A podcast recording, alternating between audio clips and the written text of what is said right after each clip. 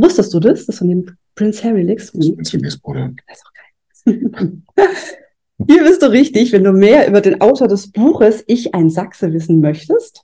Samuel Mefire ist heute zu Gast bei mir und es ist eine große Ehre für mich, dass ich diesen wunderbaren Menschen hier heute sprechen darf, interviewen darf. Ich gebe zu, anders kriege ich ihn auch gerade gar nicht zu sehen, weil er dauernd in irgendwelchen Talkshows sitzt mit irgendwelchen Leuten, die deutlich berühmter sind als ich.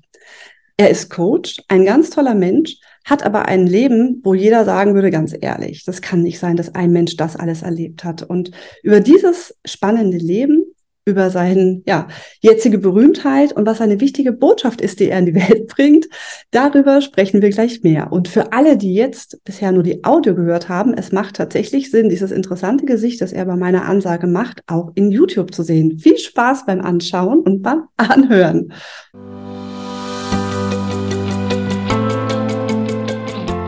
Du hörst den Podcast Geiler Coachen mit Tanja Klein. Hier zeige ich dir tolle Tools und Interventionen für ein noch wirkungsvolleres Coaching-Ergebnis für dich und für deine Klientinnen und Klienten. Mein Ziel ist es, dich noch erfolgreicher zu machen, damit du von diesem Traumjob gut leben kannst, auch ohne Nonstop-Marketing zu machen. Also, los geht's! Lieber Samuel, was du nicht weißt ist, bevor wir uns das erste Mal privat getroffen haben, habe ich dich gegoogelt. Ich glaube, davon habe ich dir noch nicht erzählt, oder? Du darfst auch gerne die Stimme benutzen für die, die nur. Audio haben. Also zumindest nicht, dass ich mich erinnern könnte. Oh. Ich fand deine Frau, deine Kinder und dich so nett und habe zu Habi gesagt, zu meinem Mann, ach, die laden wir mal zum Kaffee ein. Und ich bin so ein Mensch, ich mache mir vorher immer so ein bisschen Briefing, wer mag das sein, welche Berufe haben die? Und ich google dich und denke, ach du Scheiße, der war sieben Jahre im Gefängnis der hat irgendwie Raubüberfälle gemacht. Oh, hm, kann ich das jetzt machen oder nicht? Das, das mit dem, das mit diesem ähm, systemischen Blick auf, auf Menschen und Dinge, das kann man behandeln lassen. Ja. Also ich glaube, in China kriegt man das gut reprogrammiert. Also ja, du, ich habe da, nur so als. Du, ich habe bin erstmal in Supervision gegangen natürlich, habe mich coachen lassen und rauskam, hör auf dein Bauchgefühl. Klar, wusste ich, egal was ich da lese, du bist ein Mensch, den ich hier gerne haben möchte in meinem Wohnzimmer mit deiner Familie und egal was da war, ich wusste, es wird Gründe geben, die dazu geführt haben. Und ja, heute kennt deine Geschichte jeder. Wir haben, glaube ich, also ich mit dir noch nie drüber gesprochen, wie alles dazu kam. Ich werde auch heute gar nicht dauernd dich da piesacken wollen, weil ich habe so ein bisschen das Gefühl, dass es manchmal auch ein bisschen schmerzhaft ist, über deine Geschichte zu reden. Oder wie empfindest du das jetzt, wo du so oft das schon machen musstest? So vom, vom Grundlegenden her, wir können heute über alles sprechen, weil du hast das ja äh, taktisch und strategisch schon sehr klug eingefädelt, weil ich bin hier mit äh, Mandarinchen aus der Dose und Keksen begrüßt worden. Und das ist natürlich etwas, wo ich so mit Leckerlis abgefrühstückt werde, dann bin ich ja sehr gesprächsbereit. Deswegen alles richtig gemacht jetzt erstmal. Und ich danke dir. Ich möchte mal ganz kurz vielleicht deine Geschichte im Schnelldurchlauf erzählen und bitte korrigiere mich, wenn ich das irgendwie falsch im Kopf habe. Aber ich, wenn ich Leuten von dir erzähle, sage ich immer, das ist so krass. Sein Leben hat schon angefangen, indem am Tag seiner Geburt, zwei Stunden vorher, sein Vater wahrscheinlich vergiftet wurde. Und allein schon, wenn ich mir vorstelle, wie es deiner Mutter gegangen sein muss, wie geht's einem Säugling, der, ich sage jetzt mal, sehr schnell mitbekommt, irgendwas stimmt da nicht, meine Mutter ist traurig. Ähm, eine Mutter, die überfordert war, die wirklich, so wie du es auch beschrieben hast, gewalttätig war. Also die Kindheit war jetzt nicht so das, wo man sagen würde, das war der Grund, warum Disney da einen schönen Film draus machen wollte. Und ja. Wenn ich dann lese, mein Gott, du warst der erste, darf ich schwarzer Polizist sagen? Ich weiß schon gar nicht mehr heutzutage, womit fühlst du dich wohl? Der macht die Musik. Okay. Der Kontext ist entscheidend. Okay. Ähm, ich bin da äh, ein bisschen genervt mittlerweile von dieser ganzen, ja. ähm, was darf ich sagen, Diskussion. Okay. Das, Dann meine ich es liebevoll, der erste aus Sachsen-Sicht unglaublich dunkelhäutige Polizist, der, der, äh, genau das ist, was ich meine. genau, der einfach so vorzeigemäßig auf die Plakate gepappt worden ist, dann wurde, wir sind ja gar nicht so rechtsradikal. Guck mal, wir haben ja sogar Samuel bei uns im Team und es ging ja so weit, dass du eben vom Spiegel interviewt worden bist, dass du auf Plakaten in New York irgendwo sogar zu sehen warst. Das ist echt schon absurd. Und wenn ich über die Zeit lese, wie du, wie deine Einsätze waren, da kriege ich ja schon die blanke Wut, wenn ich dann lese, dass jemand, der äh, wirklich Kinder schändet, wegen einem kleinen Formfehler nicht verhaftet werden konnte. Also ich kann mir vorstellen, dass das allein schon keine einfache Zeit war, egal welche Hautfarbe man hat, was natürlich nochmal erschwerend hinzukommt in Sachsen zu dieser Zeit damals. Wie hast du dann überhaupt die Zeit als Polizist für dich mental überlebt? Es, es war nach dem faktischen Zusammenbruch der DDR, war es die Zeit des großen Durcheinanders. Das ist, das ist, glaube ich, das Entscheidende. Ähm, und da gab es unter anderem Menschen mit meiner Hautfarbe, es gab Vietnamesen, es gab äh, algerische Gaststudenten äh, und, und, und. Und es gab ganz, ganz, ganz, ganz, ganz viele Menschen, Millionen von Menschen in der ehemaligen DDR, die, die ihrer bisherigen äh, Biografien beraubt worden, beziehungsweise um, um, den, um den Ertrag ähm, ihrer Biografien äh, betrogen worden sind. Und in diesem Zusammenhang muss man dann auch die folgenden Ereignisse sehen. Und da spielt halt das Fremdhassende.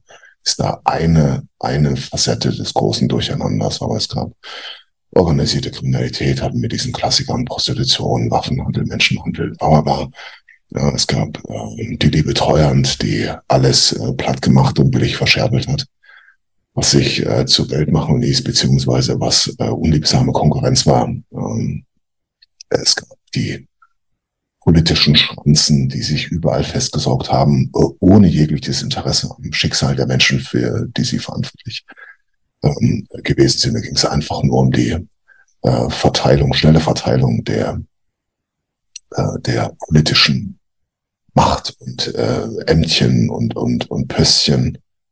Ähm, ja, und dabei haben sie natürlich völlig vergessen, dass sie eigentlich, ja, also wenn ich Demokratie richtig verstanden habe, die die Dienstleister von uns sind. Mhm. Also unsere äh, mit Gemeingeld finanzierte Beauftragte, die unsere Interessen wahrnehmen sollen. Also beispielsweise Umweltschutz, öffentliche Sicherheit, Bildung und so weiter und so weiter. Ja, und all das, also, glaube ich, muss man mal einen Topf werfen und gut umrühren, um mhm. die damalige Zeit zu verstehen. Und was mir mittlerweile genauso wie dieser ganze Sprachkampf äh, sehr auf die Nerven geht, ist dieses, oh, und dann der Rassismus und die Nazis. Das ist, ähm, also das ist wie, wie jetzt Ukraine-Krieg. Mhm. Ähm, Ukraine-Krieg kann ich, glaube ich, nur verstehen, wenn ich den Kampf der beiden großen Systeme verstehe. Ähm, was wir, also seit dem Zusammenbruch der DDR beispielsweise mit den ähm, Russen äh, in Ostdeutschland gemacht haben, also die, die ja dann später abgezogen sind, also die äh, zumindest die sowjetischen Truppen, die dann später abgezogen sind und in die äh, Sowjetunion zurückgekehrt sind. Und was seitdem alles passiert ist. Ja, äh, und ohne dem kann ich kann ich die Zuspitzung der, der heutigen Situation der Ukraine nur teilweise oder überhaupt nicht verstehen. Und deswegen, wow.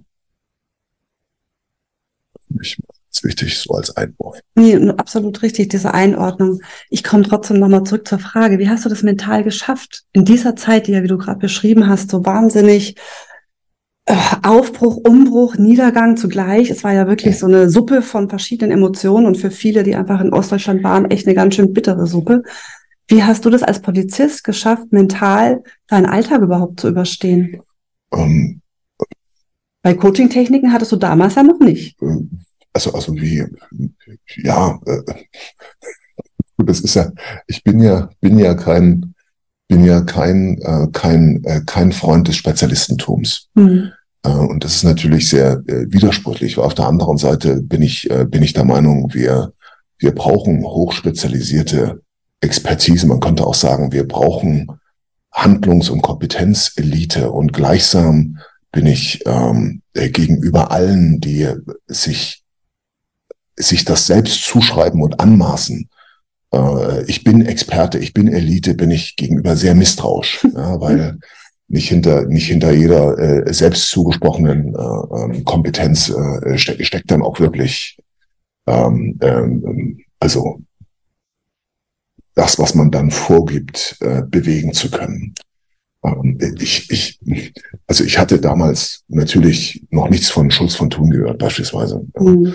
Äh, also in der DDR, äh, da, da waren Leute angesagt wie ähm, Hans-Joachim Marz beispielsweise. Kritische Stimme. Für DDR-Zeiten, aber auch in dieser Übergangszeit.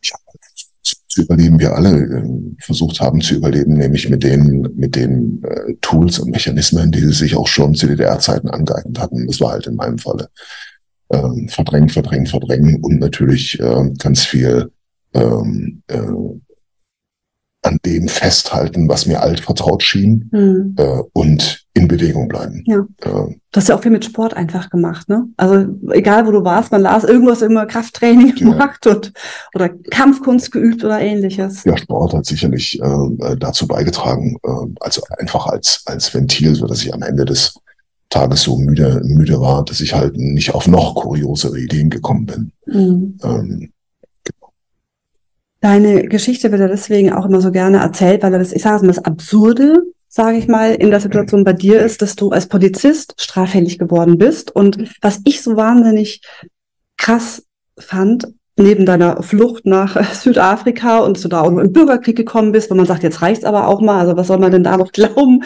Die Geschichten, die du da erlebt hast, waren ja krass. Aber du hast dich ja damals den Behörden gestellt, bist zurück, damit du überleben konntest. Und dann als ehemaliger Polizist in ein Gefängnis zu müssen, wo ganz viele Menschen sind, die du da mal verhaftet hast. Mhm. Das stelle ich mir als die Hölle hoch zehn vor. Und du hast ja, wenn ich das richtig gelesen habe, zwei Jahre deiner sieben Jahre in Isolationshaft verbracht. Mhm. Ich habe Studien gesehen, dass nach wenigen Tagen Leute durchdrehen, wenn die alleine sind. Wie mhm. kann man denn zwei Jahre da überleben? Also das kann ich überhaupt nicht mir vorstellen. Also, ähm, wo fange ich an? Also ich fange mal, ich fange mal am, am, am, an der, an der dünnsten Stelle des Breites an. Also einmal, einmal, äh, nehmen wir mal dieses Stichwort äh, Polizist. Ja? Ähm, das, also das gewisse Dinge im Bereich der, ich nenne es jetzt mal technisch Gewaltauffälligkeit bei mir also, oder dieser Brandspur äh, mit Gewalt, die, die ja in meiner Geschichte eine Rolle spielt. Dass die passiert sind, hat natürlich was mit meinen frühkindlichen Prägungen zu tun ne? und aus der Ecke, aus der ich kam, bla, Aber dass der, aber dass der, äh, dass der Polizist, der Vierer oder dass Polizistinnen und Polizisten ähm, über die Stränge schlagen und an der einen oder anderen Stelle auch mit schweren und schwersten äh, äh, Straftaten auffällig werden, ähm, ich bin immer wieder verwundert, dass Menschen darüber so verwundert sind. Das ist aber genauso wie wir Coaches dürfen doch eigentlich keine Probleme mehr haben. Wir müssen doch immer reflektiert sein, alle unsere Sachen lösen, so wie, wie, ne? also rein statistisch gesehen müsste es ja auch schon sein, dass man ab und zu ein Polizist auch mal straffällig wird. Und ich finde, bei der Kindheit, die du hast, ich meine, wir sind jetzt hier Coaches, die das hören in weiten Teilen, mir ist das völlig klar, wie sowas kommen kann, ne? Also. Ja, oh, oh.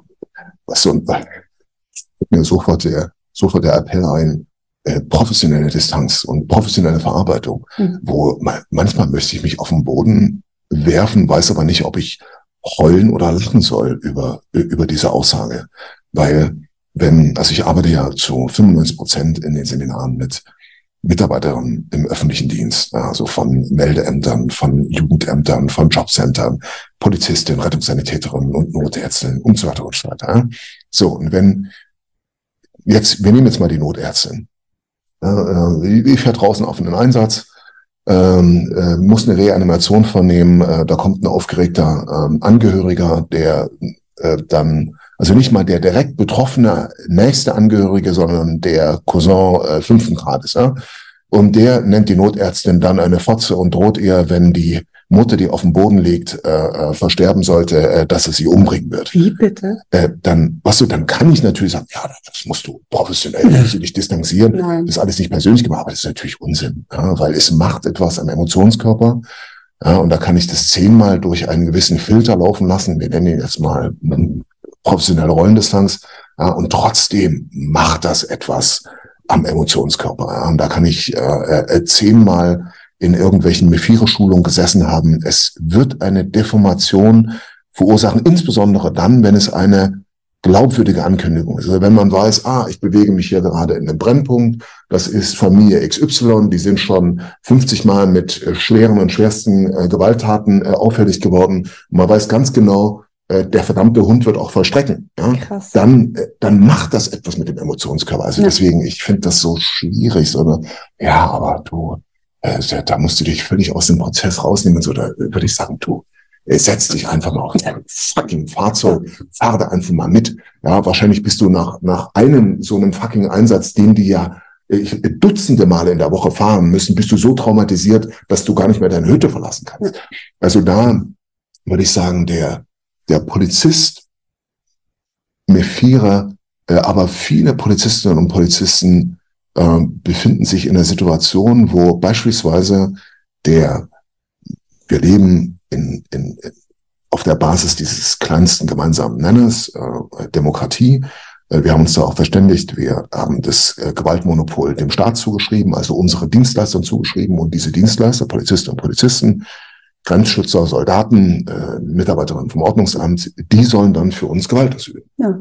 Und wie ist denn das? Also wenn du äh, beim Rewe an der Kasse stehst und äh, ich sag zu dir, du, ähm, den seine Kartoffelnase gefällt mir nicht, äh, dreh dem mal den Arm auf links. Ja, dann würdest du mir sagen, äh, aber äh, das, das geht jetzt nicht. Ja, oder ich drücke dir eine Pistole in der Hand und sage, du lauf mal in die Landesbank und raub die aus. Das mir äh, selbst, also nichts gegen das Geld der Landesbank, aber äh, das kann ich jetzt nicht.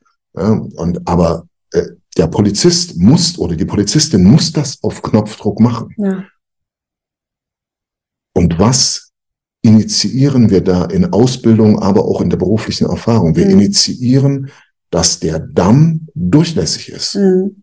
Und der ist eben nicht nur durchlässig in eine Richtung. Ja. Das verkennen wir und das wollen wir nicht wahrhaben, weil es ist bequem, dass wir uns als Bürgerinnen und Bürger nachts auf unsere Couch hocken können oder in unsere King-Size-Betten legen und uns sagen können, ja, das ist doch deren Job. Hätten sie da, ja, äh, aufgepasst bei der Berufswahl. Ja? Das sind mhm. so die typischen dummen Sprüche, ja? die, mhm. die bequemen Sprüche. Wenn man sich's aber im Endeffekt überlegt, ist es so, weil wir keinen Bock haben, nachts als Nachtwächterinnen und Nachtwächter um die Häuser zu schleichen und uns selbst um unsere Sicherheit zu kümmern, genau wie wir uns nicht um unsere Alten kümmern wollen oder nicht äh, in vernünftiger Art und Weise um die Erziehung unserer Kinder, wird das alles schön ausgelagert. Das ist halt meine Kritik am Spezialistentum. Mhm. Und die Spezialistinnen und Spezialisten gehen dann an der ihnen übertragenen Verantwortung zugrunde. Ja. Und da bewundern wir uns. wir wundern uns dann über Chatgruppen, wo halt Bilder ausgetauscht werden, die natürlich überhaupt nicht gehen. Ja, äh, ich habe Bilder gesehen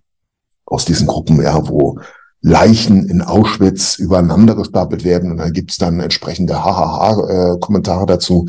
Äh, sowas geht überhaupt nicht. Mhm. Aber wir reden nur über das Symptom. Mhm. Ich habe noch nie über die Haltung der Bürgergesellschaft sprechen hören, dass wir drückebergerische, faule, heuchlerische Hunde und Schweine sind, die äh, unseren Müll auf andere abladen und sich dann darüber aufregen, dass diese anderen, zum Beispiel Altenpflegerinnen, die dann äh, irgendwelche Patientinnen umbringen, ja, dass die dann an diesem Müll kaputt gehen. Ja. Und das ist so, wo ich denke, Freunde, ähm, jeder, der die Augen aufmacht im Straßenverkehr, der wird sehen, also in Anführungszeichen Straßenverkehr, der wird sehen, in welchem Zustand wir uns befinden. Wir, äh, wir fahren auf Straßen, die relativ frei von Löchern sind und wir haben ein Gesundheitssystem, was zumindest in dem Bereich funktioniert, dass wenn ein Arm gebrochen ist, wir dafür eine Versorgung bekommen. Aber wir leben faktisch von den Früchten der Arbeit anderer, ja, die andere vor uns geleistet haben. Und wir müssen sehr, sehr aufpassen, ja, dass so erfolgsverwöhnt und fettgefressen wie wir sind, äh, wir nicht verpassen, unseren Teil der Arbeit zu tun. Mhm. Und ich sehe, dass weil es uns so gut geht, weil unsere Zustände so schön friedvoll, und das finde ich wunderbar, weil ich habe das Gegenteil davon im Kongo gesehen, weil unsere Zustände so schön friedvoll und kalorienreich und üppig sind, ja, äh, haben wir jetzt nichts Besseres zu tun als die, die die Arbeit geleistet haben in den 50ern, in den 60ern, ja, wo in der DDR, aber auch in Westdeutschland, äh, Ruhrgebiet oder Bonn oder Köln, das waren ja alles Trümmerlandschaften, ja, die das Land aufgebaut haben, ja, und die Straßen asphaltiert, damit wir heute drüber fahren können, dass wir die verurteilen, weil sie auf eine bestimmte Art und Weise gesprochen haben und weil in den Schulbüchern halt jahrhundertealter Mist stand und bla bla bla. Ja. Da haben wir heute nichts Besseres zu tun, als Diskussionen über die zu machen, aber die haben 18 Stunden lang Steine geklopft. Mhm. Und da sage ich mal, leck mich am Arsch. Ich habe mich ja intensiv äh, während Haft mit, ich glaube, zehn oder zwölf verschiedenen Bibelausführungen befasst. Und es erinnert mich sehr so an dieses Pharisäertum. Ja? Mhm. So äh, äh, die größten Arschlöcher, die am wenigsten leisten, aber das Maul am weitesten aufreißen, um sich zum, um selber mitten im Matt steckend sich zum Richter zu machen über die kleinen Fehlerchen der anderen. Und darüber sagt ja äh, äh, Christus übrigens, äh, ja, äh, ist ja viel leichter, äh, äh, den, äh, den Splitter im Auge des anderen sehen als den Balken im eigenen. Ne? Ja. Also ich mache das ja immer ganz gern so im Coaching, dass ich sage, wenn ich jetzt jemand anderen beschuldige und meinen Finger drauf deute, gehen drei in meine Richtung. Und seitdem habe ich das Problem, dass ich nicht mehr mit Freude lästern kann, weil ich jedes Mal denke, oh nein, was hat das denn schon wieder mit mir zu tun? Und ich, ich man kann mit Freude lästern, aber man muss es eben im Bewusstsein machen, ja. dass dann, ähm, dass dann auch entsprechend viele Finger in die eigene Richtung zeigen. Ja. Und dann, dann finde ich das dann absolut okay. Ja. Ich würde gerne mal zu dem, was du gesagt hast, ähm, einfach mal meine Meinung sagen, weil ich bin natürlich einer von denen, die fettgefressen faul hofft, dass wenn ich die Polizei rufe, einer kommt, der mir hilft. Jetzt wüsste ich tatsächlich nicht, noch nicht, da bin ich gleich gespannt, welche Ideen du hast, welche Lösung es geben kann, weil mir mir zu zeigen, wie ich selber mich wehren kann. Ich habe sechs Jahre Kampfausbildung, das ist vielleicht okay, aber ich ganz ehrlich gegen einen bewaffneten Menschen, der gewaltbereit ist, kann ich nur verlieren. Ich wüsste nicht, wie ich es anders lösen kann. Mein Ansatz ist ja immer der, dass ich sage, ich möchte Menschen helfen, dass sie erstens in so einen Job als Polizistin zum Beispiel erst gar nicht traumatisiert reingehen. Das heißt, ich möchte einfach gerne helfen, dass Menschen, und ich finde, jeder Beruf, ob das ein Lehrer ist oder ein Polizist, ein Rettungssanitäter oder ein Politiker, es wäre echt total sinnvoll, alte Verletzungen aufzuarbeiten, damit wir das nicht projizieren und uns irgendwie abarbeiten auf andere Art und Weise. Das ist natürlich ein Wunschtraum, wo jetzt schon die Praxen voll sind. Und ehrlich gesagt, das ist jetzt meine Kritik am System. Mann, gibt sehr schlechte Therapeutinnen und Therapeuten und Psychiater und Psychiaterinnen da draußen. Das sage ich jetzt nicht, weil es, es gibt auch sehr viele gute, aber es gibt so viele, hm. die mit veralteten Methoden, die nicht gehirngerecht sind, Menschen über Jahrzehnte quälen, die denken, sie sind zu blöd oder sie sind so krank, ihnen kann keiner helfen. Und ich erlebe es oft im Neurocoaching, dass nach wenigen Sitzungen die wieder Auto fahren können, obwohl sie eine Panik hatten, wieder ihr Leben genießen können. Mhm. Das ist, das ärgert mich so. Und ich weiß zum Beispiel, wenn du mit EMDR arbeitest, hast du oft in zwei, drei Sitzungen große Erfolge. Warum machen so wenige? Ja klar. Wenn ich dann hinterher kein Pharmamittel mehr verkaufen kann, ist es natürlich ein Problem. Wenn die Krankenkasse 100 Sitzungen zahlt für Gesprächstherapie und ich nach drei Sitzungen fertig bin, ist ein Problem. Und das ist so mein Punkt, wo ich stecken mhm. bleibe. Und ich mache ja relativ viel pro bono. Und ich weiß, ich habe einen Vortrag gehalten in der Beta-Klinik in Bonn. Da war ein Todesermittler von der mhm. Polizei. Mhm. Und ich habe ihn gefragt, wie oft kriegst du Supervision? Und er sagte, gar nicht. Gar nicht, genau. Und ich war schockiert. Und es wäre so einfach, den Menschen zu helfen, die Bilder leichter aus dem Kopf zu kriegen.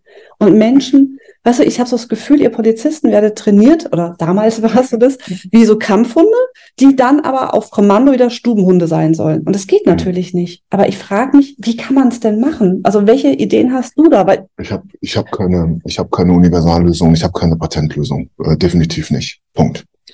Das ist Punkt eines. Und es gibt eine taktische und es gibt eine strategische Ebene. Es gibt eine eine, eine Handlungsebene und eine Handlungsnotwendigkeit für hier und jetzt und es gibt eine strategische Ebene, die ähm, möglicherweise sich auch mit mittel- und langfristigen Ansätzen beschäftigen kann. Ähm, ich habe beispielsweise bei den Anthroposophen Anfang der 90er, habe ich Menschen erlebt, äh, die konnten sich äh, perfekt einfühlen, die konnten, die waren perfekte Begleiter, ohne dass die irgendeinen Schein haben. Mhm. Diese Menschen, äh, das haben wir mittlerweile geschafft, ja, mit unserer, mit unserer freien Orientierung, äh, ähm, dass die, äh, dadurch, dass wir für alles einen Zettel haben wollen in Deutschland, dass die faktisch nirgendwo in einem bezahlten Tätigkeitskontext mehr äh, äh arbeiten können. Mhm. Wenn ich, wenn ich die Jugendhilfe sehe, wenn ich die Altenhilfe sehe, du brauchst für alles einen Schein und wenn du diesen Schein nicht zwingend brauchst, kannst du maximal als Helfer in diesem Bereich tätig sein. Ja. Und das heißt, dass du ähm, zu, also für einen Taschengeldtarif äh, dann äh, eine, eine scheiß anstrengende, schwierige, aufreibende Arbeit äh, ausführen muss.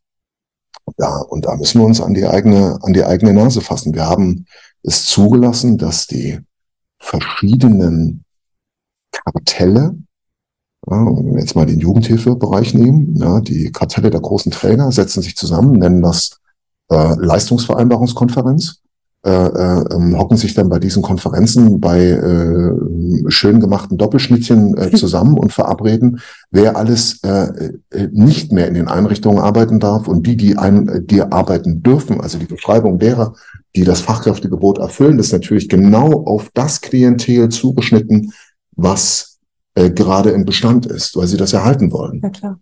Äh, aber ich sage dir, ähm, wir wollen beispielsweise im Bereich der intensivpädagogischen Jugendhilfe, und ich habe es über 20 Jahre gemacht, deswegen erlaube ich mir dazu eine Meinung, äh, wir wollen, dass wir mit extrem gewaltbereiten Kindern und Jugendlichen arbeiten, ja, denen der Otto Normalverbraucher nicht gewachsen ist. Also mhm. die Absolventin äh, äh, soziale Arbeit, Bachelor oder Diplom, äh, äh, schafft das nicht. Die bekommen die nicht mal in der Kinder- und Jugendpsychiatrie mit fünf Pflegern gebändigt.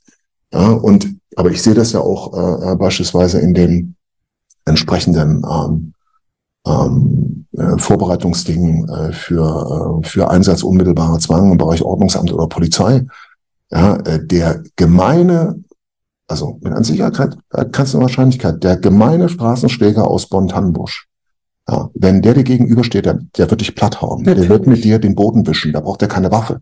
Und warum? Ja, weil er natürlich in seinem Biotop sich behaupten muss. Ja, und dafür muss er eine Kompetenz entwickeln oder er muss dort entsprechend sich als Prostituierte betätigen äh, äh, oder, oder sich suizidieren. Und deswegen erlangt er die entsprechende Kompetenz, natürlich in verschiedenen Ausprägungen. Das sind nicht alles Superhelden, aber das sind schon eine ganze Menge von Leuten dabei, die äh, ziemlich viel äh, wegstecken und auch ziemlich viel austeilen. Und wenn wir dann eine, eine, eine Dienstleistungseinrichtung haben im Rahmen der Polizei oder des Ordnungsamtes, die, die dann äh, auf der taktischen Ebene, also im Hier, heute und jetzt, ja, wenn du anrufst oder ich anrufe und wir brauchen Hilfe, weil da gerade einer, wie, wie äh, wo wir in der Altstadt wohnten und in der Nacht macht's Klipperklapper und dann ähm, steigt einer hinten bei unserem Nachbarn über den Zaun und äh, bricht da ein. Ja, original passiert, tatsächlich der Fall. Ja, dann brauchen wir Menschen, die befähigt sind, situativ durch uns alle ermächtigt, entsprechend in ausreichendem Umfang Gewalt auszuüben. Ja. ja, und das, und, und das müssen wir denen beibringen. Aber wenn ich merke, dass ich in den Ausbildungen immer wieder gesagt bekomme, oh, wäre viel zu heftig, was sie machen. Das ist alles wunderbar.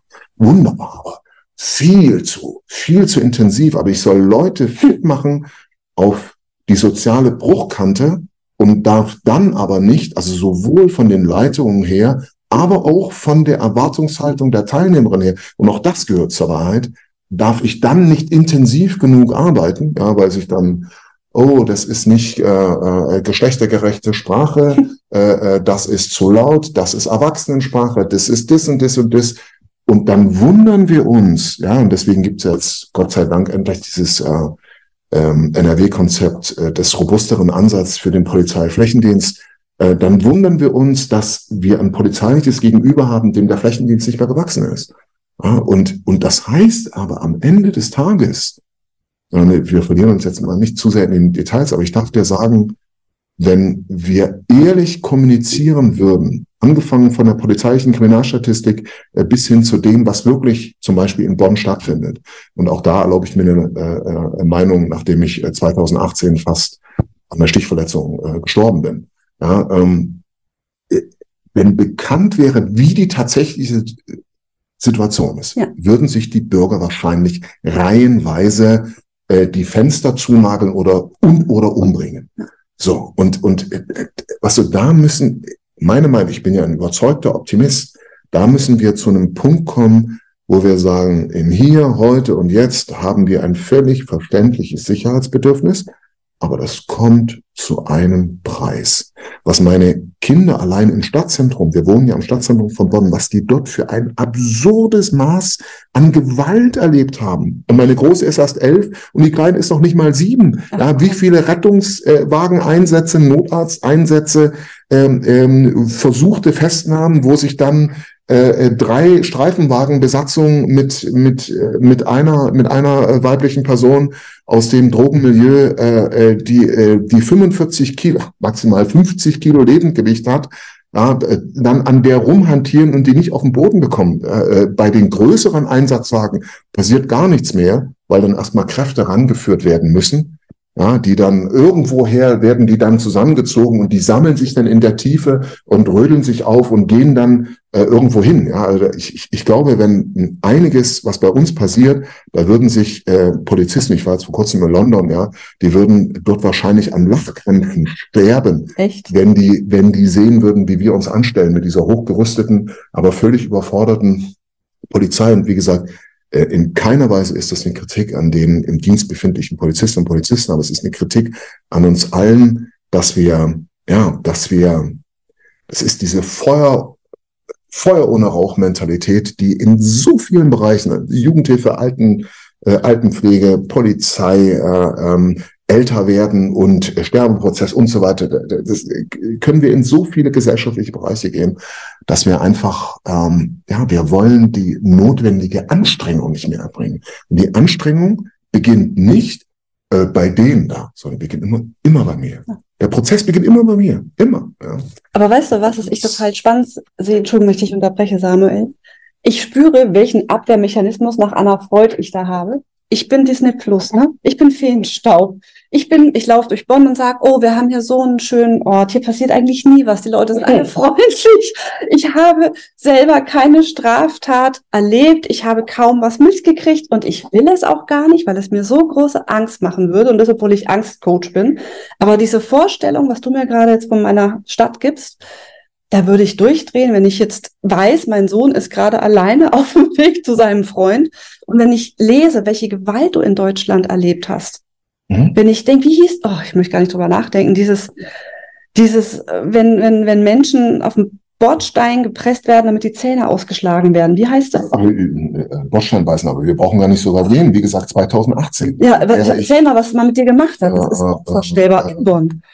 Ja, äh, halt ein junger Mann, den ich versucht habe äh, zu beruhigen, äh, ähm, gerichtsfest äh, dokumentiert, also im Rahmen, im Rahmen einer Hauptverhandlung festgestellt, dass ich wirklich wie aus einem Lehrbuch für Deeskalation versucht habe, den, den abzuholen und äh, zu sagen, Mensch, und wie kann ich dir helfen und äh, brauchst du äh, brauchst du irgendwie externe Unterstützung, soll ich die Polizei für dich rufen? Und der unvermittelt auf mich losgegangen ist, ohne dass ich mir auch mehr hätte im Traum, obwohl ich das ja professionell mache, ja im Traum vorstellen, hätte vorstellen können, dass, dass der äh, äh, zumindest meine schwere Verletzung beziehungsweise meinen Tod billigend in Kauf nimmt, äh, äh, mir ähm, von einem Multitool, einem Korkenzieher äh, äh, in den Kieferknochen sticht. Und da habe ich noch Glück gehabt, weil äh, er äh, den Temporallappen, also diesen unteren Teil des Gehirns, nur um zwei Zentimeter verfehlt hat. Und hätte er mit dieser Wucht halt den Schädel da perforiert, hat die Chirurgin gesagt, wäre ich mit an Sicherheit kannst du Wahrscheinlichkeit in der Straßenbahn noch verstorben. Und ähm, ja, und das ist und und und und die Kommissarin, die das äh, behandelt hat an der Polizeidirektion, die hat gesagt, Fähre, äh, das, was Sie erlebt haben, ist eine Kleinigkeit. Wir haben hier eine Flut von solchen Dingen, eine Flut Echt? von solchen Dingen. Mhm. Ja, und dann und dann die äh, die Bearbeitungszeit äh, äh, Star, also Staatsmeisterschaft äh, für Täter unbekannt äh, ist äh, irgendwas mit 45 Sekunden. Ja, die Akte kommt auf den Tisch. Bitte? und dann wird durchgeblättert, Täter unbekannt, 45 Sekunden. Nein. Ja, weil, weil, und, das weil, ist, und das ist wie in meiner Zeit. Die Staatsanwälte sitzen, äh, man, man sollte mal in deren Büros gehen. Ja, die sitzen, also ich weiß nicht, ob sie heute ausschließlich E-Akten haben, aber damals war das so, dass man den Staatsanwalt, die Staatsanwältin gar nicht gesehen hat, weil die roten Mappen so hoch auf den Tischen gestapelt waren und auf dem Boden, ja, überall waren rote Vorgangsmappen. Mhm. Das ist, äh, äh, ja, und äh, dann, dann muss ich mir mit dem Kopf fühlen, wenn ich höre so, ah ja, und äh, kriegen wir alles gewuppt. Ja, wir bekommen alles gewuppt. Aber wir müssen es auch anpacken. Wenn wir es anpacken, bekommen wir alles gewuppt. Energiewende, Sicherheit, Erziehung, alles gewuppt. Nur wir müssen es anpacken. Und wir wollen es wuppen, ohne es anzupacken. Und das geht nicht. Das ist Schwachsinn. Also ich habe ja das, die Freude gehabt, äh, im Bereich Kindheitspädagogik Vorlesungen zu halten. Und habe gesehen, unter welchen unfassbar schlechten Arbeitsbedingungen wir Jugendliche, denen wir in unsere Kinder anvertrauen, in der wichtigsten Zeit der Prägung, mhm. wie die für einen Hungerlohn und unter wirklich den allerschlechtesten Rahmenbedingungen da dual studiert haben. Und wenn ich dann sehe, wie gehen wir mit den Menschen um, denen wir unser Wertvollstes geben, unsere Mütter, unsere Väter im Alter, weil wir selber, wie du gesagt hast, entweder nicht mhm. können oder nicht wollen, zu pflegen, und unsere Kinder, und keiner ist bereit, das Geld dafür zu bezahlen oder die Rahmenbedingungen zu schaffen. Und dann frage ich mich immer, was kann ich tun? Und Weißt du, diese Gewalt, die du erwähnt hast, ich habe ähm, was sehr Kitschiges gemacht. Ich habe vor vielen Jahren ein Projekt gegründet, das heißt Coach dein Glück, mhm. mit dem Ziel, mehr Frieden in die Welt zu bringen. Mhm. Und ich wollte das so machen, indem ich den Kindern von heute beibringe, ihre Emotionen zu regulieren, durch EMDR, im mhm. Selbstcoaching. Und ich habe halt Tools und viele davon verschenke ich. Mhm. Ich habe denen in der Kindheitspädagogik beigebracht, wie die im Kindergarten mit den Kindern EMDR machen, damit mhm. die einfach das schon lernen. Aber das ist eigentlich gar nicht gewollt. Ja. Und das finde ich so schade, weil ich bin so fest überzeugt, dass wenn jeder Mensch wüsste, wie man mit seinen Emotionen besser umgehen mhm. könnte, es schon einfacher wäre, was aber noch nichts an den Rahmenbedingungen ändert, warum jemand gewalttätig wird. Ne, das ist noch eine ganz andere Hausnummer. Zumal, zumal, zumal es ja verschiedene zum Prägungsorte gibt. Ja. Ja? Also wenn das Kind vier Stunden oder fünf Stunden oder meinetwegen auch sieben Stunden in der Kita ist, aber zu Hause einen gewalttätigen Vater und oder eine gewalttätige Mutter hat, ja, ja weil das äh, zu den sogenannten lebensweltlichen Prägungen, Schrägstrich, äh, zu den ja, Herkunftsprägungen mit dazugehört, dann, dann äh, mit hoher Wahrscheinlichkeit ja, werden wir zumindest Ergebnisse beider Prägungsorte haben, also sowohl von Kita als auch, aber ich habe es ja im Gefängnis gesehen, dass also viele Leute sagen, ja, das Gefängnis, ja, da, da, da muss ja dann eine Veränderung stattfinden und wer sich da nicht verändert, ja, der will sich nicht verändern. Das ist Bullshit, ja, weil im Gefängnis überhaupt keine Gemeinwesenkontrolle stattfindet. Also der, der Staat hat, ich behaupte jetzt ganz frech, äh, wenig bis überhaupt keine Kontrolle über das, was äh, in, in den subkulturellen dominierenden Strukturen in Jugend- und Erwachsenenhaft äh, vor sich geht.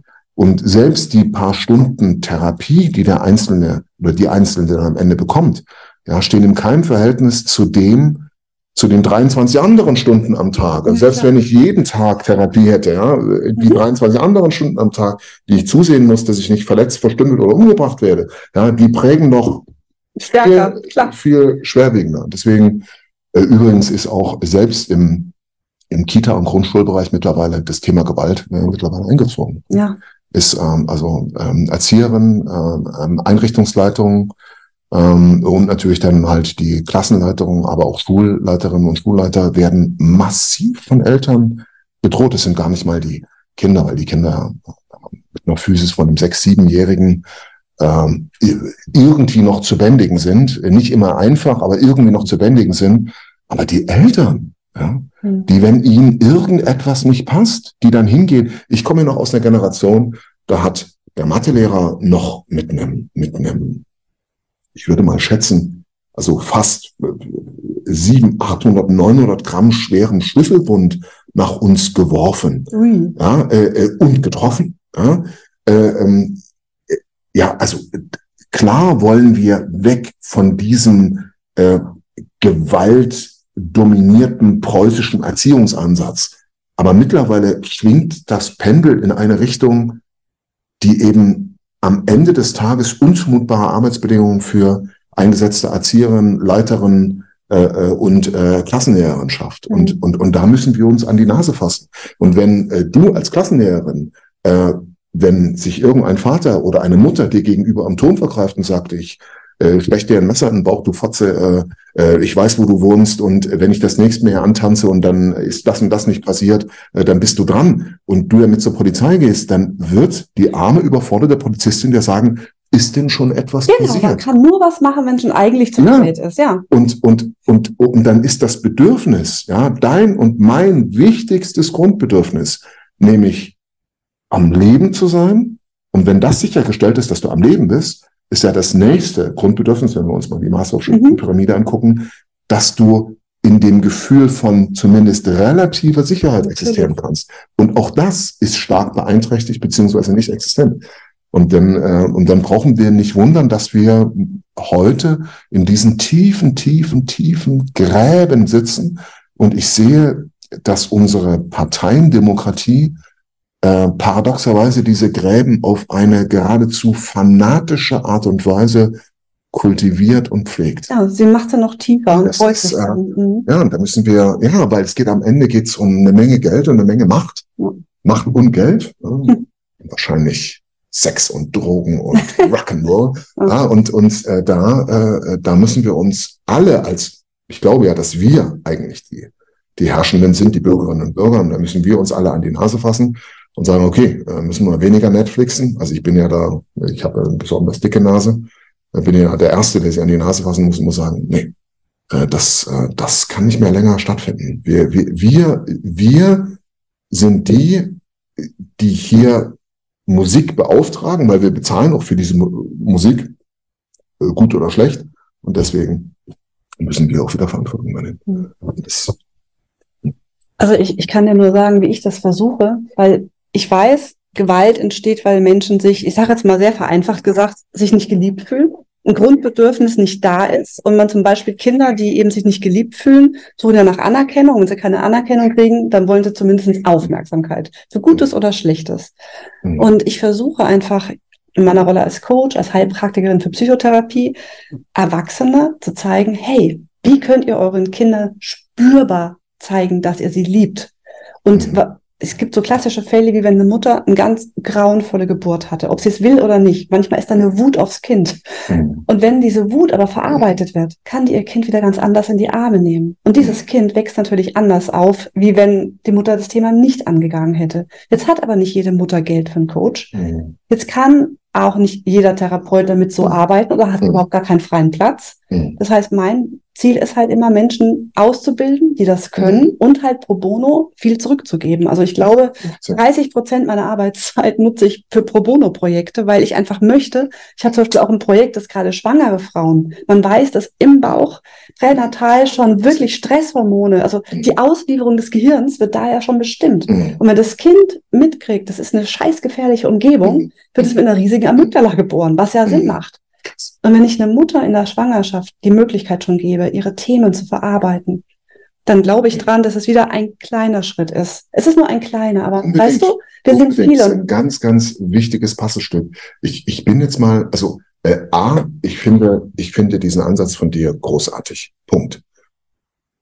Und ich bin, ich habe heute mal die Freiheit, weil weil du ja heute ähm, äh, äh, die Lichtgestalt bist. Und du bist der Gast. Äh, äh, ja, das hat ja nicht zwingend was mit Lichtgestalt zu tun, ähm, bin ich mal des Teufels Advokat und ja, sage, nach 20 Jahren Jugendhilfe, funktioniert denn das? Und nachdem ich dort zu 85 Prozent mit Kindern und Jugendlichen mit Migrationshintergrund gearbeitet habe, funktioniert das auch, wenn ich mit, mit Überzeugung, Haltung, Weltbildern, Prägungen komme, die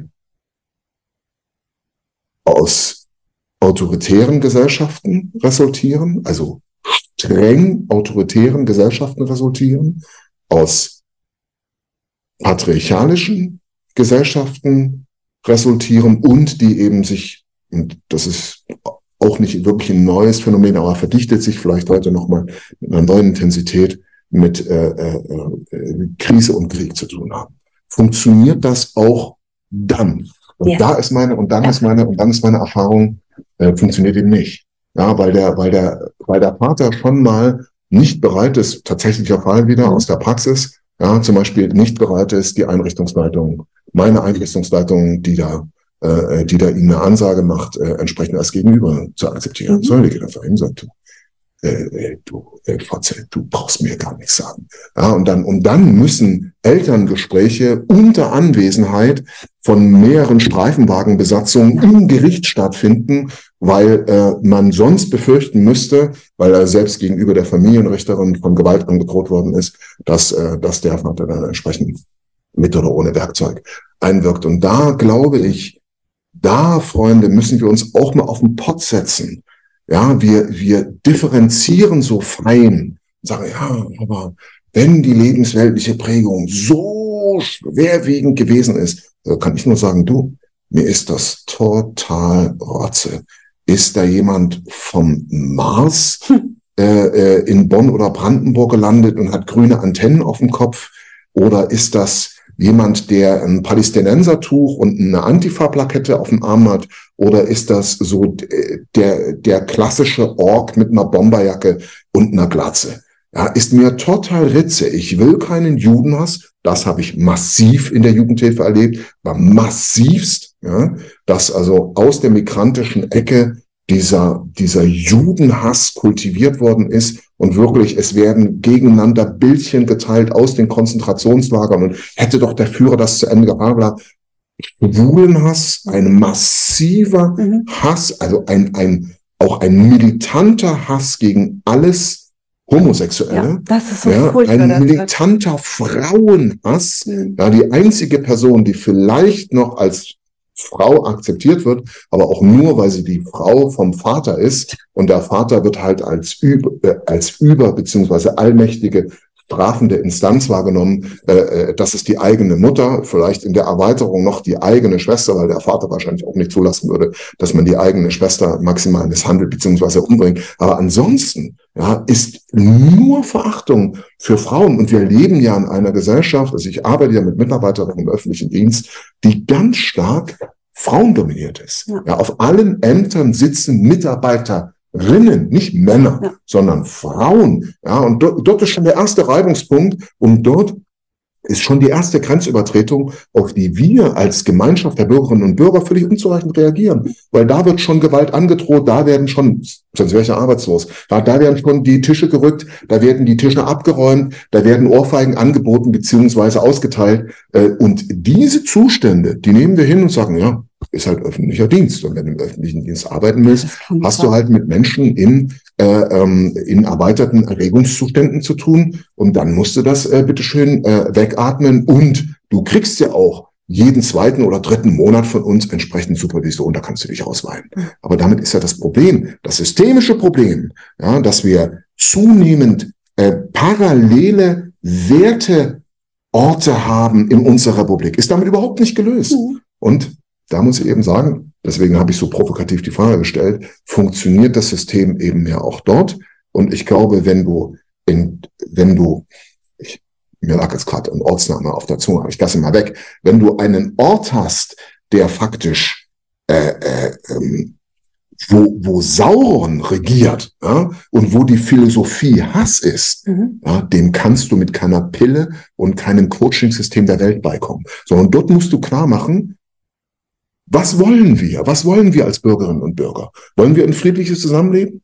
Dann muss ich aber an alle genau diesen Maßstab setzen. Und jeder, der über diese Grenzen geht, der muss den eisernen Wesen zu spüren bekommen. Das ist so. Und alles andere lösen wir natürlich mittel- und langfristig nur über Erziehung. Keine Polizei der Welt, ich schreibe es ja im Buch, keine Polizei der Welt äh, äh, kann, äh, kann äh, da als äh, omni, omnipräsente äh, Müllabfuhr äh, unsere Probleme lösen. Und ich glaube, weder du noch ich noch viele andere in diesem Land würden einen Polizeistaat wollen, wo an jeder Ecke ja ein Polizist, ein schwer aufgerödelter Polizist oder eine Polizistin steht und dort ständig den äh, Knüppel schwingen muss. Das können wir nur über äh, entsprechende Pädagogik lösen. Aber im Hier und Jetzt mhm. lösen wir es eben auch mit dem Knüppel. Und das, und das ist das, was wir ja, was uns nicht schmeckt. Nee, äh, dürfen wir. Gut, dann müssen wir halt in, müssen wir halt äh, ähm, in der Gewaltprägung existieren. Also um deine Frage zu beantworten, ne? ich habe ein, ein Ja und ein Nein. Ich glaube, du hast recht, dass es nicht funktioniert in der Hinsicht, wenn ich äh, Mitarbeiterin im öffentlichen Dienst bin und ich kriege jeden Tag eins, ich bin jeden Tag wieder in der Gefahr. Mhm. Kann ich so viel EMDR machen, wie ich will. Die Amygdala ist ja nicht blöd. Die sagt, verarschen kannst du mich selbst. Es ist gefährlich. Ich werde immer dich in Panik versuchen, zu Hause zu lassen und dir so viele Panikattacken schicken, dass du nicht dahin gehst, weil du sollst überleben. Mhm. Also da kann ich winken, bis der Arzt ja. kommt. Ne? Also da funktioniert es nicht. Ja.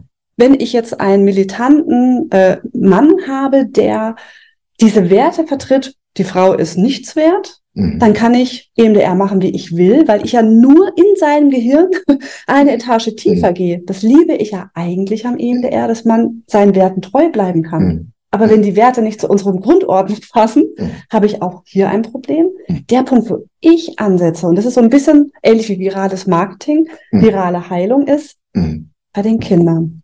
Weil wenn die Kinder ich sage jetzt mal im Kindergarten, von der Erzieherin einmal merken, so wie ich bin, bin ich liebenswert. Und wenn ich mal wütend bin, bin ich immer noch liebenswert, aber ich mhm. bekomme gezeigt, ich darf niemanden verletzen und ich muss mich selber abreagieren, indem ich zum Beispiel den Butterfly-Hack mache. Mhm. Wenn die lernen, durch Atemübungen sich selber zu regulieren, dann habe ich zumindest ein kleines bisschen geschafft. Natürlich ist der Vater mit seinen Werten prägender und ich erlebe das gerade sehr bitter. Mein Sohn ist in der Klasse mit äh, 96 Prozent Kindern aus anderen Ländern, was ich mhm. begrüße, weil ich mhm. liebe diese Möglichkeit. Mhm. Aber auch da ist das Thema Schwulenhass sehr hoch. Und wenn da ein Kind sagt, ich bin schwul, dann gibt's aber leider 90 Prozent der Kinder, die gelernt haben von ihren Eltern, der ist eklig, der ist blöd, den können wir hauen und schubsen. Ja, oder, oder mal als soziales Experiment, er soll mal mit einer Kippa in die Schule kommen und sagen, ja. ja äh, äh, ihr habt es noch nicht gewusst, aber ich komme eigentlich aus einer jüdischen Familie.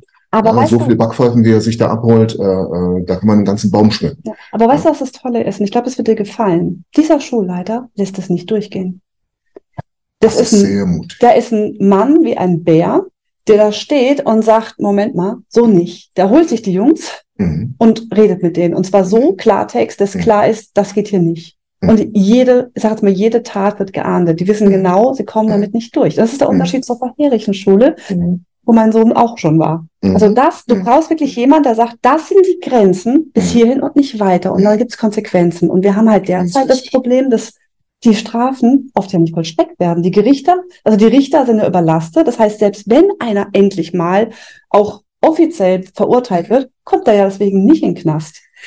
Bei dir war das jetzt anders. Ja, zumal, zumal, auch, zumal ja. auch dieses System Strafvollzug, wie es heute existiert, ja ein System ist, was überhaupt nicht in der Lage ist, die entsprechende persönlich notwendige Persönlichkeitsentwicklung, die Reise nach drinnen zu ermöglichen und zu begleiten. Dafür ist das System überhaupt nicht ausgelegt. Wenn man sich überlegt, dass auf einer so einer Piste in den äh, Vorzeigeanstalten 30 bis 40 Leute im Wohngruppenvollzug liegen, in den, in den schlechteren Anstalten zwischen 70 und 100 und die haben dann eine Betreuung von einem Schlüssel von eben 30 zu 1 oder halt eben auch 70 zu 1. Da kannst du überlegen, was da, was da rauskommt. Da ist die Subkultur der dominierende Ort. Und bei mir war es ja so, ich war ja schwerstens verliebt in meine Grundschullehrerin, Frau Engelmann. Ich äh, sage jetzt mal den Namen, weil ich vermute mal, sie ist schon schon seit einigen äh, äh, Tagen oder Jahren bei äh, Manitou. Ja? Äh, aber äh, diese Frau war wirklich ein, ein äh, blond gelockter Engel. Ja? Sie war quasi äh, Mutter Teresa an der Grundschule. Ja? Aber der eigentliche Prägungsort, ja, das war mein Zuhause. Ja. Ja? Und, und, und das kannst du, was du, wenn du diese starken Prägungsorte hast, dann natürlich kann dort das eine oder andere Fruchtbare wachsen, aber nur schwer und mit einer niedrigen Erfolgswahrscheinlichkeit. Das ist einfach so. Wenn du zu Hause diese übermächtige Figur der Mutter oder des Vaters hast, insbesondere äh, nicht nur, dass dominante Ideen existieren, sondern dass du eben auch in dieser frühen Prägephase diese diese physische Angst hast, mhm. äh, das ist äh, ja und ja und da da müssen wir da da müssen wir da müssen wir faktisch nach meiner Überzeugung da müssen wir faktisch und weißt du, es gibt ja die Studien, dass Kinder, die geschlagen werden, tendenziell öfter selber Gewalt ausüben mhm. und viel häufiger psychisch erkranken. Und mhm. ich glaube einfach, wenn man psychisch erkrankte Eltern hat, ist das natürlich für die eigene Entwicklung auch immens schwierig. Und von daher ist halt immer mein Schwerpunkt. Du bist derjenige, der eher so mit Polizei und dieser Gewalt sich auskennt. Ich bin halt so eher die Psychotante, die einfach von der Richtung guckt, was können wir tun? Und ich würde mir so wünschen, dass wir einfach so viel mehr Möglichkeiten hätten, dass Menschen, die psychisch krank sind, dass die Hilfe kriegen, dass sie nicht so stigmatisiert werden, ja? Das ist so furchtbar. Schau dir an, man traut sich nicht zu sagen, wenn man depressiv ist. Mhm. Wie gehen wir mit Menschen um, die schizophren sind, ja? Mhm. Wofür wird Geld ausgegeben in der Forschung und so weiter? Also das sind so viele Dinge. Persönliche, aber auch die, gesellschaftliche Ebene. Genau. Ja, und, ja. und was auf der persönlichen Ebene bin ich ganz bei dir, aber auf der gesellschaftlichen Ebene, wenn du eine Gesellschaft hast, die, ich habe einen Freund, der äh, äh war in Bahrain und Bahrain ist halt ein streng islamisches Land. Mhm. Ja. Und du kannst in deinem eigenen Compound äh, sehr privat äh, fast alles machen, aber in der Öffentlichkeit unter keinen Umständen. Mhm. Ja, und, äh, und wenn du, wenn du nun mal eine Gesellschaft hast oder den Iran, ich habe Freunde, die aus dem Iran kommen, ja, wenn du eine Gesellschaft hast, in der der Hass gegen Israel, der Hass gegen das Jüdische einfach extrem hoch gehangen ist. Da kann auf der persönlichen Ebene, du kannst liebende Eltern haben, die sagen, du, äh, mhm. der Islam ist der Religion des Friedens und der Hinwendung mhm. und uralt und äh, na, also mhm. wir arbeiten jeden Tag mit den arabischen Zahlen und und und. So unsere Kultur ist äh, zutiefst auch durch äh, durch den äh, durch arabische Hochkultur mitgeprägt. Ja, aber heute ja, ist es ja eine Dominanz äh, der Radikalen da höre ich ja ganz wenige moderate Stimmen. Und wir müssen eben auch so ehrlich sein zu sagen, dass da, da, da sind fanatische Juden und Schwulen und Frauenhasser, mit denen wir uns dann, weil es unseren Geschäften äh, beliebt, äh, dann an einen Tisch setzen oder deren Verhalten wir akzeptieren. Aber ich denke, von der entweder wir haben Werte oder wir haben keine Werte. Und das spiegelt sich aber eben auch jetzt mitten in unserer in unserer Gesellschaft. Da gibt es so viele Hassbrigaden, denen jetzt mal aus polizeilicher Sicht gesprochen, denen sofort das Handwerk äh, äh gelegt werden muss. Sofort. Und das machen wir einfach nicht, weil das gehört zur pluralistischen Gesellschaft dazu. Aber wo kann diese Art von Hass zu einer, zu einer erweiterten Familie dazugehören? Weil dieser Hass, was du, du, du hast eine, du hast einen Freundeskreis, wenn in diesem Freundeskreis auch nur eine Hetzblase drin ist, ist der gesamte Freundeskreis vergiftet. Ja. Und genauso ist es bei unserer erweiterten Republikfamilie. Mhm. Und wir haben nicht nur eine Hetzblase, wir haben ganz viele verschiedene Hetzblasen, also mit ganz vielen verschiedenen ideologischen Fähnchen. Aber eigentlich ist der Mechanismus des Hasses ist immer derselbe. Ich glaube, im Hintergrund geht es ganz banal, es geht um Kränkung, aber nicht bei allen mhm. geht es um Kränkung. Nicht bei allen ist es ein psychologisches oder psychiatrisches Problem. Nein, so es geht einfach schlicht und ergreifend um Macht über andere. Ja. ja. und wenn ich Macht habe, dann habe ich ein Haus, dann habe ich einen Swimmingpool und ich äh, kann mir eine Lampe für 1000 Euro kaufen und ich kann ficken.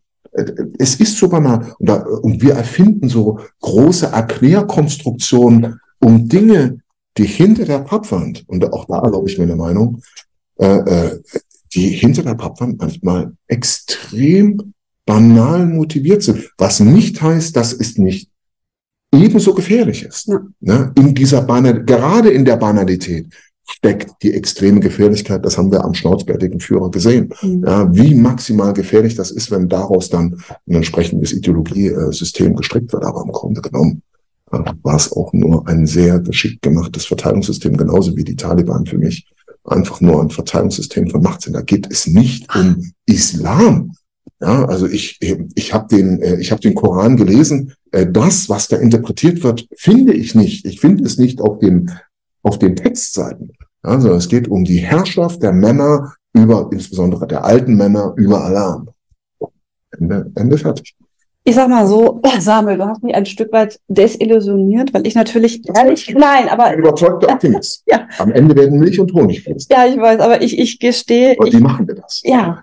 Also ich, ich kann halt nur in meinem Wirkbereich sein. Und der ist halt begrenzt und der ist halt, ne, mit EMDR die Welt retten, ist so meine Message. Super. Dass vielen Menschen, die Gutes damit wollen, in die Hand geben, damit sie ihre Emotionen regulieren. Das ist halt so, ne, und vor allem MultiplikatorInnen das weitergeben. Aber ich sehe vollkommen ein, dass diese Dinge, ich habe immer gesagt, an Putin ändere ich nichts oder an all den anderen Leuten. Ich kann nur bei den Kleinen anfangen, aber wenn die in dem System sind, gebe ich zu, ist es auch schwierig. Aber ich hoffe einfach, dass das, was wir heute hier besprochen haben, zumindestens Denkanstöße gibt bei denjenigen, die was ändern können. Weil ich fühle mich hier zu klein, um gesellschaftlich da eine Veränderung zu machen, die jetzt notig, notwendig wäre. In der Gesellschaft sind ja, sind ja, sind ja wir beide und all die anderen, die in diesem Land leben, ich bin mal so frech zu sagen, die Gesellschaft sollten oder die, die, die, das gesellschaftliche Klima sollten vor allen Dingen die mitbestimmen und gestalten, denen dieses Land am Herzen liegt. Ja. Egal aus welcher Ecke der Welt sie kommen, welche Sprache sie sprechen, welcher Religion sie angehören,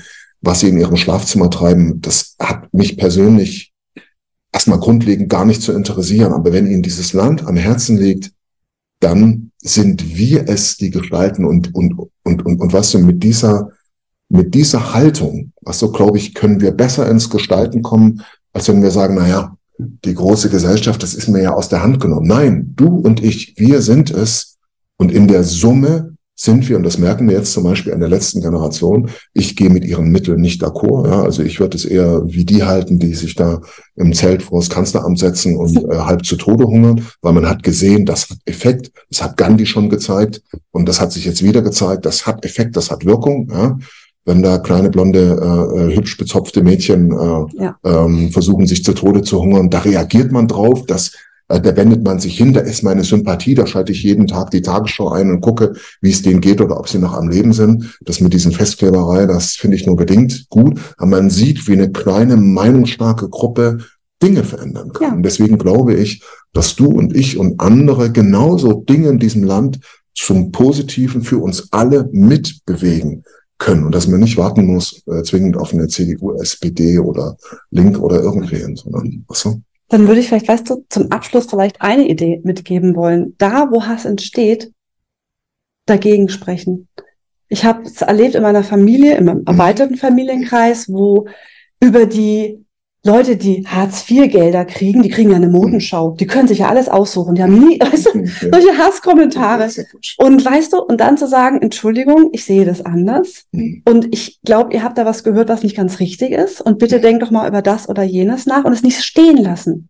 Weißt du, dieses Unbalancierte finde ich einfach falsch. Und dann wirklich auch mutig mhm. zu sein, da wo man nicht sofort eins auf die Schnauze kriegt. Mhm. Das ist natürlich auch immer die Gefahr. Ja, genau. Aber da, wo es geht, zu sagen, ich sehe das anders. Mhm. Und ich finde es nicht cool, was du da sagst. Weil die, und, ne? und, und, und über die, über die schwierigen Themen und über die Unterschiedlichkeit hinweg miteinander ins Gespräch zu kommen und, um, und im Gespräch zu bleiben. Und wie schwierig das ist, das merken wir in unseren Ehen, in unseren partnerschaftlichen Beziehungen, in unseren Freundschaften, in unseren Arbeitsteams und Kollektiven, wie schwierig das sein kann, mit jemandem, mit dem man nicht wirklich d'accord ist, im Gespräch zu bleiben oder ins Gespräch zu kommen. Aber ich glaube, dazu gibt es keine Alternative. Mhm. Aber was du das Gespräch suchen und im Gespräch bleiben, ist an eine grundlegende Voraussetzung geknüpft.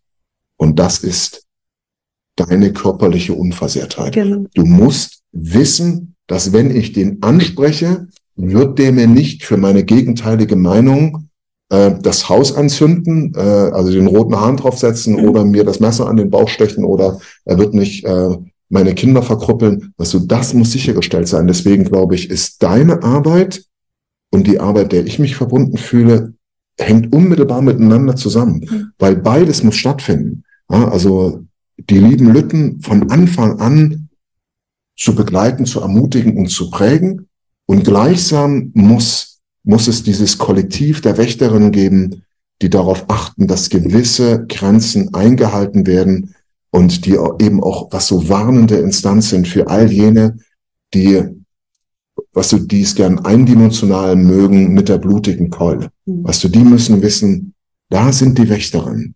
Die, die werden kommen und die werden mich holen, wenn ich wenn ich die, die einfach nur ihr Leben leben wollen, wie du und ich, ja, wenn ich denen den Schädel einschlage oder das Haus anzünde, dann bin ich dran. Und äh, was so beides muss, glaube ich, äh, zur selben Zeit stattfinden. Hm. In diesem Sinne, ich danke dir sehr fürs Gespräch. Ich werde in Zukunft nicht mehr ganz so mit ruhigem Gewissen durch die Stadt gehen.